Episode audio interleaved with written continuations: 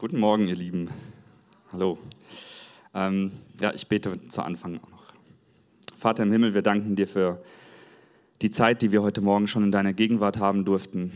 Danke auch für das Abendmahl, für, dieses, für diese praktische Erinnerung an dein Werk für uns, an deine Gnade, an alles, was du für uns getan hast, Herr Jesus. Ja, und ich lege auch die Zeit, die vor uns liegt, in deine Hände und bitte dich einfach, dass du ja, mich segnest dass du uns alle segnest und dass, ja, dass du zu uns sprichst. Amen. Ähm, ich möchte mit einem Märchen starten, und, äh, aber nicht mit einem Märchen enden. also äh, ich erzähle nur am Anfang Märchen, nicht vergessen. Und zwar, das kennt äh, vielleicht der ein oder andere von euch aus der Schulzeit. Ähm, die Moral von der Geschichte ist super das, und die passt sehr gut zu dem Thema, über das ich heute sprechen möchte. Und ähm, sie heißt So lieb wie das Salz. Kennt das jemand, das Märchen? Ja? Es ist äh, aus der siebten Klasse Deutsch nicht mehr bei mir hängen geblieben als dieses Märchen. ähm, daran musste ich mich erinnern. Und zwar handelt es von einem König, der drei Töchter hat und der sein Reich vererben möchte. Und ähm, dafür will er herausfinden, welche Tochter ihn am allermeisten liebt. Und ähm, dann fragt er die erste, ähm, wie sehr liebst du mich? Und dann sagt sie, ich liebe dich wie das schönste Gold dieser Welt. Und er fühlt sich geschmeichelt und ähm, geht zur nächsten und sie äh, fragt sie, wie, wie sehr liebst du mich? Und sie sagt, ich liebe dich wie die schönsten Edelsteine dieser Erde. Und er findet das ganz toll, fühlt sich gewertschätzt. Und dann geht er zur dritten Tochter und sie sagt ihm, äh, Vater, ich liebe dich so, ich habe dich so lieb wie das Salz. So, er ist entsetzt, sagt äh, Salz, ja, was ist das? ähm, ist total sauer, schmeißt seine Tochter raus, enterbt sie, verbannt sie, sie landet, also es ist ein Märchen, ja, sie landet dann äh, irgendwo im Wald und wie eine Streunerin und so weiter, wird aber von einer ähm, Magd, die in einem anderen Schloss arbeitet, aufgenommen und arbeitet dort mit und der Prinz verliebt sich in sie und es gibt eine Hochzeit. Und natürlich wird auch zu dieser Hochzeit der König, also der Vater mit der ganzen Familie eingeladen und äh, es gibt ein Riesenfest, aber die, die Braut, also die Tochter, gibt sich nicht zu erkennen und lässt aber das ganze Essen ohne Salz zubereiten. Während dem Festmahl steht der König erbost auf und sagt, äh, hängt den Koch oder so. Also äh, nicht akzeptabel, ja, dass hier so ein fades Essen auf dem Tisch liegt bei so einem Fest. Und dann gibt sich die Tochter zu erkennen. Und dem, dem König geht das dann auf. Und er erkennt, wie Unrecht er seiner Tochter getan hat und wie groß eigentlich diese Liebeserklärung war, seiner Tochter, dass sie sagte, ich liebe dich so wie das Salz. Und ja, er hat erkannt, dass das wertvoller ist als Gold, als Edelsteine, dass ähm, da steckt ganz viel drin, ja, dass es mehr ist, als es scheint. Im ersten Anschein Salz, was ist schon Salz? Ja? Das äh, relativ wertlos erscheint das. Aber es ist kostbar, wertvoll und unverzichtbar. Und ähm, so kommen wir auch zu dem Bibeltext, das ist die erste Folie für heute. Und zwar steht, spricht Jesus auch über das Salz. Ihr kennt das mit Sicherheit. Und zwar im Matthäus-Evangelium Kapitel 5, der Vers 13. Ähm, das ist ein Teil seiner Bergpredigt und da spricht er zu den Menschen, ihr seid für die Welt wie das Salz. Wenn das Salz aber fade geworden ist, wodurch soll es seine Würzkraft wiedergewinnen? Es ist nutzlos geworden, man schüttet es weg und die Leute treten darauf rum. Ja, also Jesus spricht uns, spricht die Menschen an und sagt, ihr seid das Salz dieser Welt. Für die Welt wie Salz. Er gebraucht hier ja echt ein für jedermann leicht verständliches Bild, was eigentlich gar nicht ähm, viel Erklärung bedarf, eigentlich. Ähm, aber es lohnt sich dennoch auch in diesem Satz, eigentlich wie mit allem, was Jesus gesagt hat und in allen biblischen Geschichten, doch mal ein bisschen tiefer reinzubohren und mal sich Gedanken darüber machen, was meint das denn so in aller Fülle? Was, was meint er damit eigentlich oder wirklich, den vollen Umfang da, äh, dessen? Denn das hat eine ganz große, die, die Bedeutung und die Eigenschaften von Salz haben ganz viel mit unserer Nachfolge zu tun und mit unserer Beziehung zu Gott. Und darüber möchte ich heute Morgen sprechen. Was bedeutet es für uns, dass Jesus uns das Salz der Erde nennt? Also erstmal ein paar Fakten über Salz. Ohne Salz gäbe es auf der Erde kein Leben. Der menschliche Körper enthält ca. 150 bis 300 Gramm Salz und sollte so im Schnitt 3 Gramm Salz zu sich nehmen, äh, um zu überleben. Also im Schnitt, ja, man kann ja auch fasten, man kann äh, eine Zeit lang ohne Salz auch auskommen, der Körper speichert das ja auch und so. Aber es regelt den Wasserhaushalt und die Gewebespannung im Körper und ist die Grundlage für die Erregbarkeit von Nerven und Muskeln. Es spielt eine wichtige Rolle beim Knochenbau und bei der Verdauung. Ähm, Kochsalzlösung im Krankenhaus. Der Patient kriegt doch als allererstes erstmal Kochsalzlösung. Wasserhaushalt da, äh, stabilisiert, ja, Michael, oder? Das Kochsalz hat eine lebenserhaltende Funktion.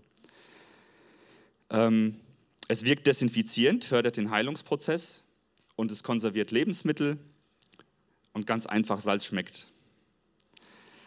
Und ich habe mal, ich glaube, vier oder fünf Punkte aufgeschrieben, was das für uns Menschen, für unsere Nachfolge zu bedeuten hat. Der erste Punkt ist ähm, in Bezug auf unser neues Leben in Christus ich, ich bin gerne so einer, der dann auch mal vielleicht sich zu sehr vertieft in manche Sachen, ja, Salz, Salz, Salz, okay, dann vielleicht mal ein bisschen zu sehr reingehen. Aber ich glaube, es lohnt sich an der Stelle wirklich ganz, ganz bis aufs kleinste Atom zu gucken, weil ich selbst für mich merke, je mehr man sich mit Gottes Wort beschäftigt und vertieft, desto mehr offenbart sich Gott einem. Also mich persönlich hat das angesprochen. Ich habe geguckt, äh, woraus besteht denn Salz? Ähm, kannst du mal die Folie anbeamen? Das ist ja Natriumchlorid chemisch gesehen. Also Natrium ist ein Atom, ein Element und Chlor. Und zusammen ergeben die Salz. Aber im Hinblick auf unser neues Leben in Christus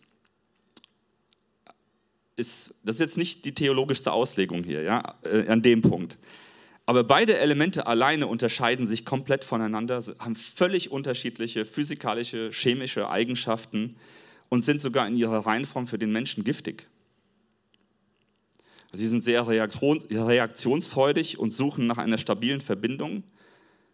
Und wenn sie sich verbinden, entsteht Salz. Aber sie können auch zu anderen Sachen reagieren. Und ich glaube, da sehe ich auch uns Menschen, wir sind auch sehr reaktionsfreudig und suchen Verbindungen, stabile die aber sehr brüchig sein können. Aber wenn daraus Salz entsteht, dann ist das ein neuer Stoff mit neuen Eigenschaften, mit neuem Aussehen, der was der Leben spendet. Und ich finde, selbst da steckt irgendwas von Gottes Weisheit drin. Es entsteht ein nahezu unzerstörbarer Stoff, da gehe ich nachher nochmal drauf ein. Ähm, und wenn wir zu Christus gehören, ist es ähnlich. Ja, mit der richtigen Verbindung können wir zu etwas Neuem werden. Und wir werden zu einer neuen Schöpfung mit völlig neuen Eigenschaften. Das kann Gott mit uns machen. Und ähm, wir lesen da im Johannes Evangelium Kapitel 3, Verse 3 bis 7, sagt Jesus ja auch etwas in diese Richtung zu dem Thema. Ähm, er spricht mit Nikodemus, einem der, der Juden dort. Jesus entgegnete, ich sage dir, wenn jemand nicht von neuem geboren wird, kann er das Reich Gottes nicht sehen. Wie kann ein Mensch, wenn er alt geworden ist, noch einmal geboren werden? wandte Nikodemus ein. Er kann doch nicht in den Leib seiner Mutter zurückkehren und ein zweites Mal auf die Welt kommen.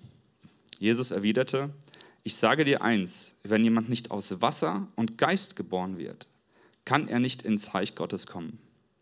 Natürliches Leben bringt natürliches Leben hervor. Geistliches Leben wird aus dem Geist geboren.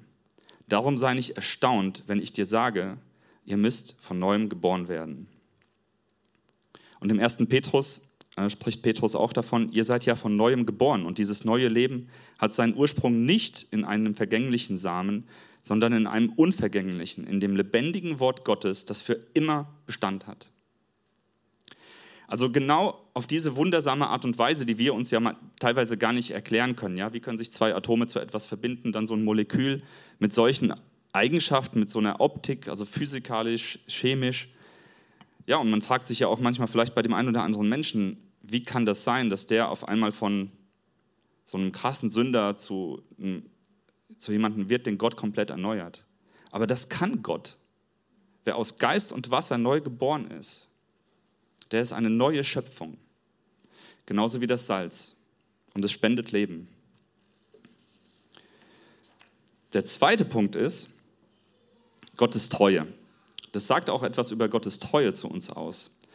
Im Alten Testament, wo es um die Speisevorschriften geht, die Speiseopfer, im 3. Mose, Kapitel 2, 13, äh, Vers 13 steht, jedes Speiseopfer und auch alle anderen Opfer müssen mit Salz gewürzt sein. Niemals darf das Salz fehlen, denn es ist ein Zeichen für meinen bleibenden Bund mit euch. Ähm, das haben diejenigen, die, die, die Priester, die das Opfer vorbereiten sollten, haben das als Vorgabe bekommen von Gott, von Gott selbst. Also Salz hat einen starken symbolischen Charakter für Gott. Es symbolisiert nämlich seinen Bund zu uns. Und das ist jetzt Altes Testament, aber Jesus hat ja den Bund erneuert. Gott hat durch Jesus Christus diesen Bund erneuert, der wirklich für uns alle gilt. Ich meine, der, der Sohn Gottes, des allmächtigen Vaters, der Himmel und Erde erschaffen hat, der kam auf diese Welt wurde Mensch, lebte ohne Sünde, hat uns gelehrt, was Gottes Wille ist, hat uns gelehrt, wie man lebt. Und dann ist er am Kreuz gestorben. Das ist unglaublich.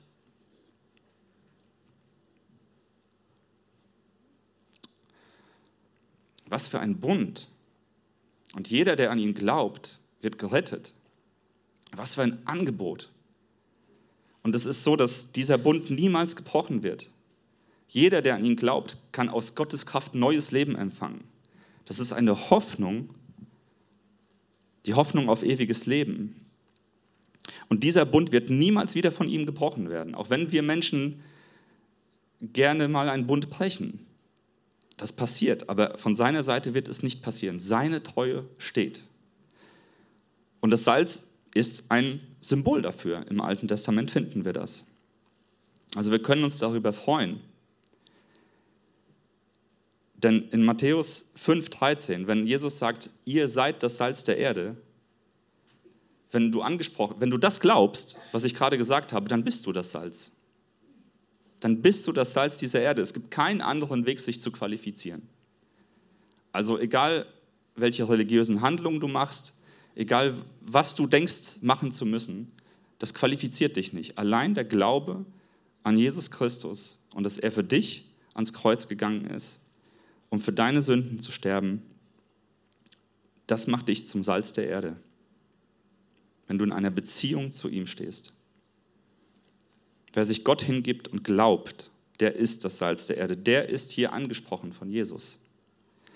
Und wir können uns darüber freuen, denn das wird unser Leben, unserem Leben innerlich, aber auch äußerlich an Würze geben.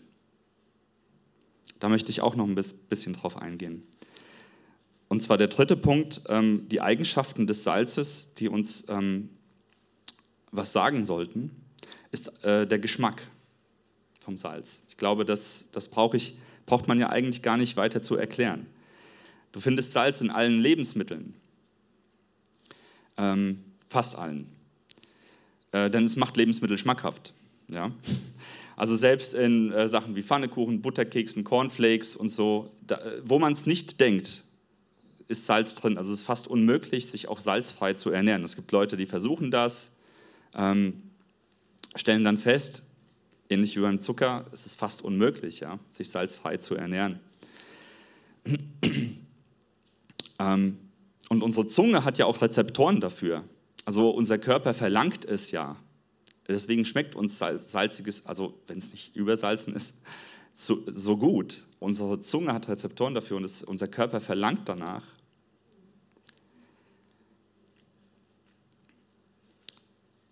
Und ähm, ja, deshalb schmeckt es uns auch so gut. Wonach fragst du denn im Restaurant, wenn das, wenn das Essen fade ist? Als allererstes. So ein Guck mal, hier so ein Steak. Schön die Salzflocken obendrauf. Das ist doch herrlich, oder? Herzhaftes Essen, gut gesalzen, ist ein Traum. Und wenn es jetzt fade schmeckt, dann fragst du nach Salz.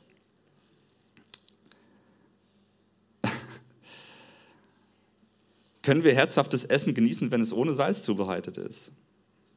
Irgendwie nicht, wenn wir an den König zurückdenken, mit diesem Hochzeitsmahl in dem Märchen.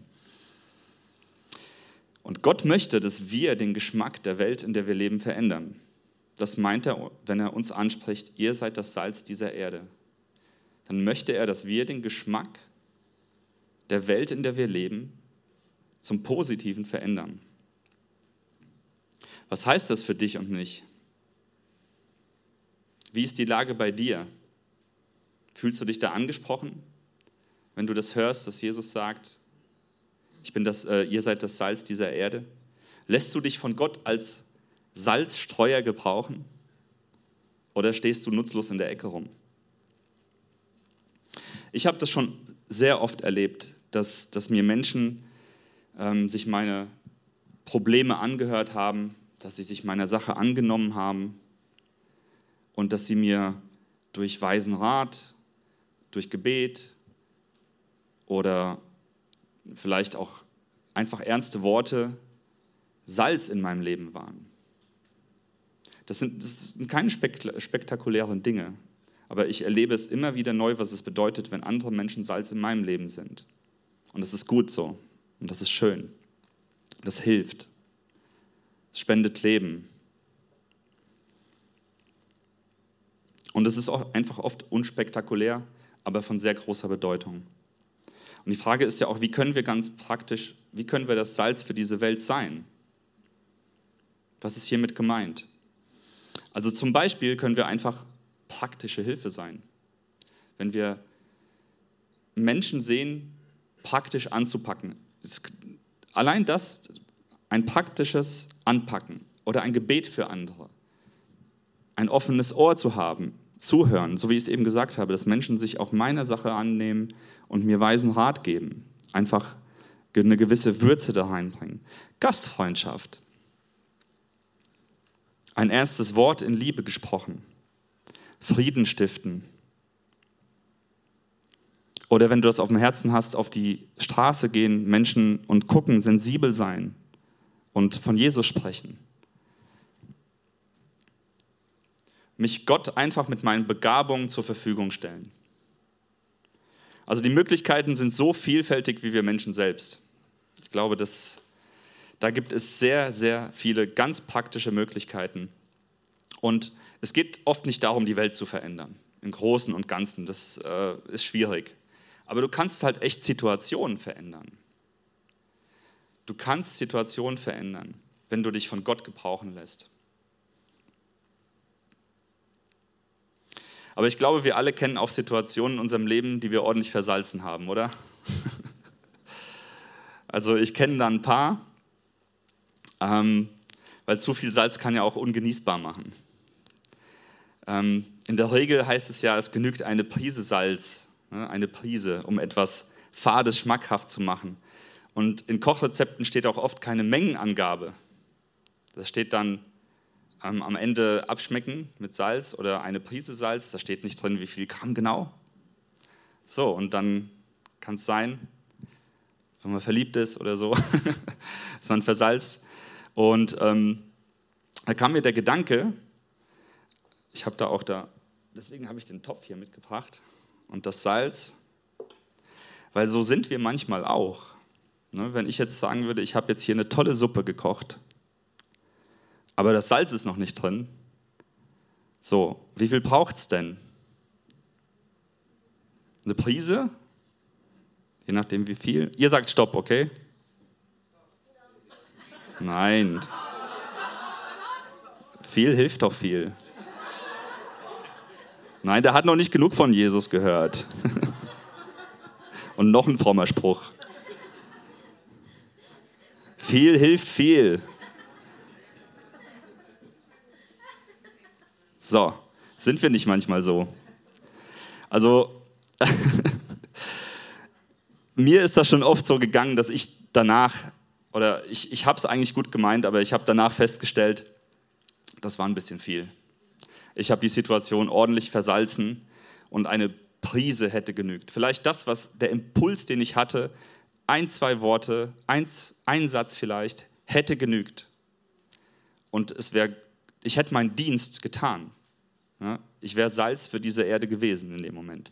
Aber man gibt dann manchmal doch ordentlich Gas ja, und versalzt die Situation. Ähm, man braucht Feingefühl und Erfahrung. Ne? So ein Koch, der hat ja viel Feingefühl und Erfahrung.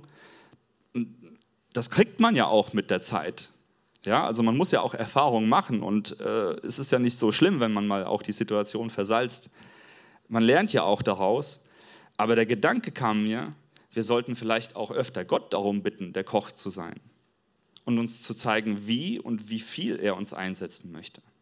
Also, dass wir sozusagen der Salzstreuer sind, ja, dass wir dafür sorgen, dass wir Salz sind, in, durch die Beziehung zu ihm, durch den Glauben an ihn und dass er uns dann in den Situationen, die er uns stellt, mit der richtigen Dosis verwendet. Und da kann uns ein einfaches Gebet helfen, wie Gott mehr von dir, weniger von mir. Hilf mir, Heiliger Geist, das Richtige zu sagen, das Richtige zu tun. Das ist oft einfach schwer im Leben, da die richtige Dosis zu finden. Aber Gott hilft uns dabei. Jesus ist uns da ein super Beispiel. Sein Umgang mit Menschen, mit der Wahrheit, mit dem Wort Gottes, wir können von ihm so viel lernen, wie er mit Menschen umgegangen ist. Wo er die Wahrheit platziert hat, schnörkellos, wo er aber mit, ganz mit Liebe begegnet ist und die Menschen abgeholt hat. Also er hat sich, er hat für jede Situation den richtigen Weg gefunden um wirklich, dass es hilft, dass es die Situation würzt und Leben spendet. Und das bringt mich zum nächsten Punkt, ist, ähm, eine Eigenschaft des Salz ist, ist dieses Konservieren. Ähm, Salz erhält und bewahrt das Gute und verhindert Fäulnis und Verderben. Das ist auch eine Funktion des Salzes. Und zu Zeiten äh, von Jesu war es üblich, Lebensmittel mit Salz zu lagern, zu konservieren. Ähm, ich habe da ein Bild mitgebracht, ich glaube mit den Fischen. Das nennt man Einsalzen. Ja? Und bei Wikipedia steht da, Einsalzen ist neben dem Trocknen eine der ältesten Methoden zur Konservierung von Lebensmitteln. Dabei wird durch das Salz die Feuchtigkeit in den Produkten für Mikroorganismen unbrauchbar. Um zuverlässig zu wirken, muss das Salz die Lebensmittel vollständig und gleichmäßig durchdringen das war eine Steilvorlage. Wenn du das mal aufs Geistliche überträgst, das Salz macht die Mikroorganismen, die dem schaden, unbrauchbar. Dadurch kann es gelagert werden, konservieren. Und es muss vollständig und gleichmäßig durchdringen. Und ich glaube, das möchte Jesus auch mit uns. Er möchte uns vollständig und gleichmäßig durchdringen. Und er hat uns so lieb wie das Salz. Das steckt da auch dran. Das ist ein passendes Bild, eben dieses Konservierende äh, für, von der heiligen, bewahrenden Kraft Gottes, die uns durchdringen möchte und die durch uns wirken möchte. Was bedeutet das ganz praktisch? Ganz praktisch bedeutet das aber auch, wir sollen Gottes, Gottes Botschaft, seine Wahrheit bewahren und nicht faul werden lassen in dieser Welt. Das bedeutet auch, dass wir nicht diesen moralischen Verfall, den wir draußen in der Welt sehen, zunehmend, ähm, mitmachen sollten. Es ist unsere Aufgabe, dem entgegenzutreten. Die Wahrheit Gottes zu konservieren, dahin durchzutragen, nicht faul werden lassen. So wie das Salz eben auch gute Lebensmittel daran hindert, faul zu werden. Wollen wir nicht auch die göttlichen Werte und Wahrheiten hochhalten und unser Umfeld mit der Wahrheit Gottes und seiner Liebe würzen. Das steckt da auch drin. Ganz praktisch, wenn wir in der Schule sind, bei der Arbeit, alltägliche Situationen. Wie reagieren wir? Was machen wir, wenn über Menschen gelästert wird? Was machen wir, wenn über Gott gelästert wird? Was machen wir, wenn Menschen durch den Dreck gezogen werden? zu Unrecht, nur weil sich jemand anderes profilieren möchte? Was machen wir, wenn Unrecht geschieht und wir stehen dabei? Das sind die alltäglichen Situationen. Und manchmal kann einfach die Art und Weise, wie wir reagieren, schon die Situation verändern, indem wir gewisse Werte dann zum Leben bringen. Ich glaube, viele können da einfach ihre praktischen Beispiele ähm, reinbringen, die sie in ihrem Leben erleben. Und das ist oft nicht, nicht leicht, eben dann ganz praktisch Salz dieser Erde zu sein. Denn man will ja auch nicht übersalzen, darum geht es ja auch. Aber da den richtigen Weg zu finden. Und manchmal kann einfach nur auch unsere Anwesenheit und ein kleines Wort oder irgendwas in die richtige Richtung gesagt schon die ganze Stimmung verändern und so die Bitterkeit herausnehmen und dem Ganzen was Herzhaftes geben.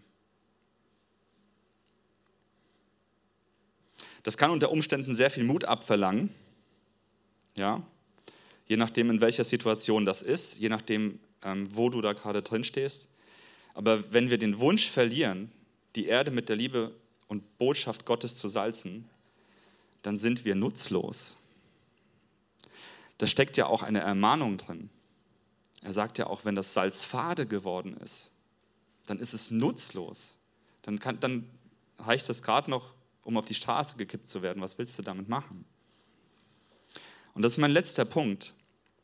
Eben die Frage, was bedeutet das mit dem Fade werden? Wie kann denn Salz überhaupt fade werden? Und in Markus ähm, Evangelium Kapitel 9, Vers 50 steht nochmal, da sagt Jesus, Salz ist gut und notwendig, solange es wirkt. Wenn es aber fade geworden ist, wodurch soll es seine Würzkraft wiedergewinnen? Deshalb achtet darauf, dass man euch die Wirkung des Salzes sieht und haltet Frieden untereinander. Diese Verse sollen uns ermahnen. Also selbst bei einem leidenschaftlichen Christen äh, laufen die Dinge nicht automatisch. Also geistliche Dinge können schnell durch unser Handeln, fleischliche Dinge, sagt man ja so, weltliche Dinge, ähm, ja, bedeckt werden oder behindert werden. Das geht ganz schnell. Und die Gefahr steckt hier drin und deswegen sagt das Jesus auch. Salz ist gut, aber nicht mehr, wenn es fade ist. Und in diesem Fadewerden steckt eine tiefe Bedeutung auch für uns. Und ich habe mich gefragt, als ich das gelesen habe, hä, wie kann denn Salz fade werden? Wie kann, wie kann, das ist doch Salz. Also dieser chemische Stoff hier, der ist fast unzerstörbar. Du kannst den nicht verbrennen, Du kannst den nicht äh, auf eine Deponie, dass, dass er sich spaltet und äh, kompostiert wird oder so. Das bleibt auf diesem Planeten. Das, das bleibt in der Erde. Und ich kenne das auch von, äh, von meinem beruflichen Hintergrund. Da ging es viel um Salz und die Problematik, die die Textilindustrie äh, mit Versalzung von Seen und dem Ganzen erzeugt. Wohin damit? Ja, es wird viel Salz entsteht. Wohin damit? Das ist unzerstörbar, das Zeug. Das schmilzt bei 800 Grad und äh, verdampft bei 1400 oder so. Ähm, und da dachte ich mir, ja, wie soll jetzt Salz fade werden? Was ist damit gemeint? Und dann habe ich mal in, ähm, auch recherchiert, in Studienbibeln geguckt. Ähm, vor 2000 Jahren, das, das damals verwendete Salz, ähm, da gibt es, glaube ich, auch ein Bild vom Toten Meer. Das wurde hauptsächlich da, wo Jesus auch unterwegs war, aus dem Toten Meer gewonnen. Und äh, die haben das dann abgetragen und gelagert. Und da war ja nicht nur Salz drin, da war auch, waren auch viele andere Mineralien dabei. Also Sand, Dreck. Und äh, da, das wurde dann zum Würzen benutzt und das wurde auch benutzt, um, um ähm, Lebensmittel zu konservieren, zu lagern. Und wurde dieses Salz aber bei, ähm, also ungeeignet gelagert, wenn das schlecht gelagert wurde, mit einer zu hohen Luftfeuchtigkeit, dann konnte das Salz ausgewaschen werden. Denn Salz ist äh, hygroskopisch. Das nimmt sehr gerne Luftfeuchtigkeit auf. Und ohne dass du es irgendwie merkst, dass da Wasser ist, wenn eine zu hohe Luftfeuchtigkeit da ist, verflüssigt es sich ganz langsam. Und so kann das ausgewaschen werden. Und was bleibt zurück? Der Dreck, also Sand, Unnützes. Unnützes. Es kann nicht mehr würzen, es kann auch nicht mehr konservieren. Dadurch wird eben das Salz fade und kraftlos. Es schmeckt zwar vielleicht noch ein bisschen salzig, das was dann übrig ist, aber es hat seine Kraft verloren. Nur noch Bestandteile bleiben, die dann fortgeworfen werden. Und das, ich möchte dich fragen, wo lagerst du dich denn? Wo lagerst du dich?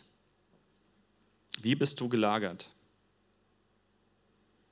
Hast du dich von Dingen dieser Welt vielleicht verwässern lassen? Ganz langsam, hast es gar nicht so richtig gemerkt. Und du merkst irgendwie die Würzkraft in deinem Leben innerlich, aber auch nach außen. Die hat an Wirkung verloren. Und es kann daran liegen, dass du dich falsch lagerst. Sag mir, wer deine Freunde sind, ich sag dir, wer du bist. Welche Wahrheiten glaubst du? Nach welchen Prinzipien lebst du? Das kann dafür sorgen, dass du verwässerst. Gott hat etwas in uns hineingelegt, das dem Leben Sinn gibt. Wir wurden nicht dazu erschaffen, unsere Werte an Materiellen zu ermessen oder uns daran zu ergötzen. Solche Dinge verwässern unsere Sinne und unseren Charakter. Wir wurden von ihm erschaffen, um aus einer Beziehung und Verbundenheit zu ihm ein erfülltes, herzhaftes Leben zu leben. Das ist das, was er möchte, wozu er uns erschaffen hat.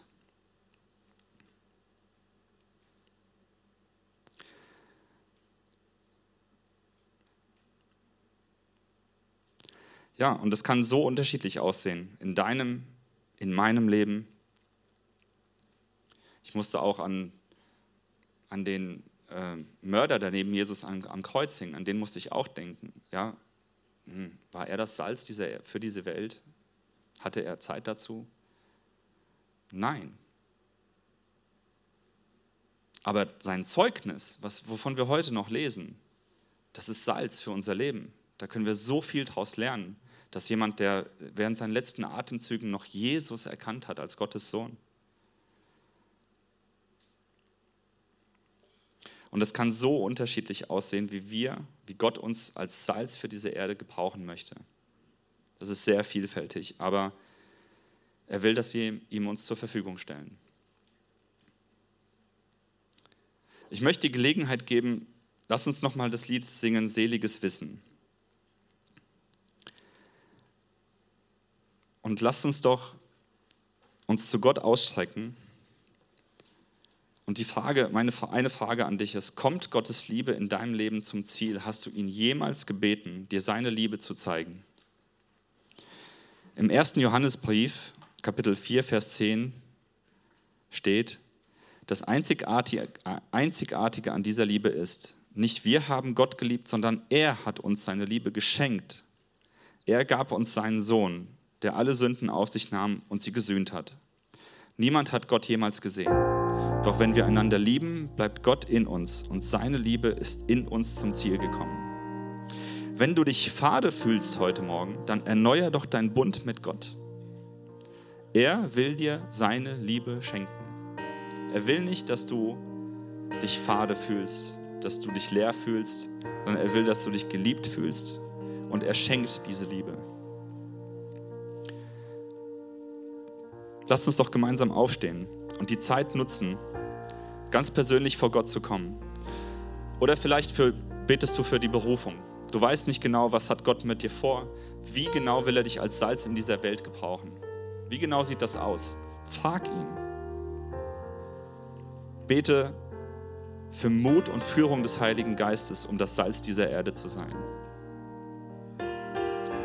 Lauf nicht nutzlos durchs Leben sondern wenn du es ernst meinst mit Gott, dann öffne ihm dein Herz und lass zu dir sprechen, wie er dich gebrauchen möchte.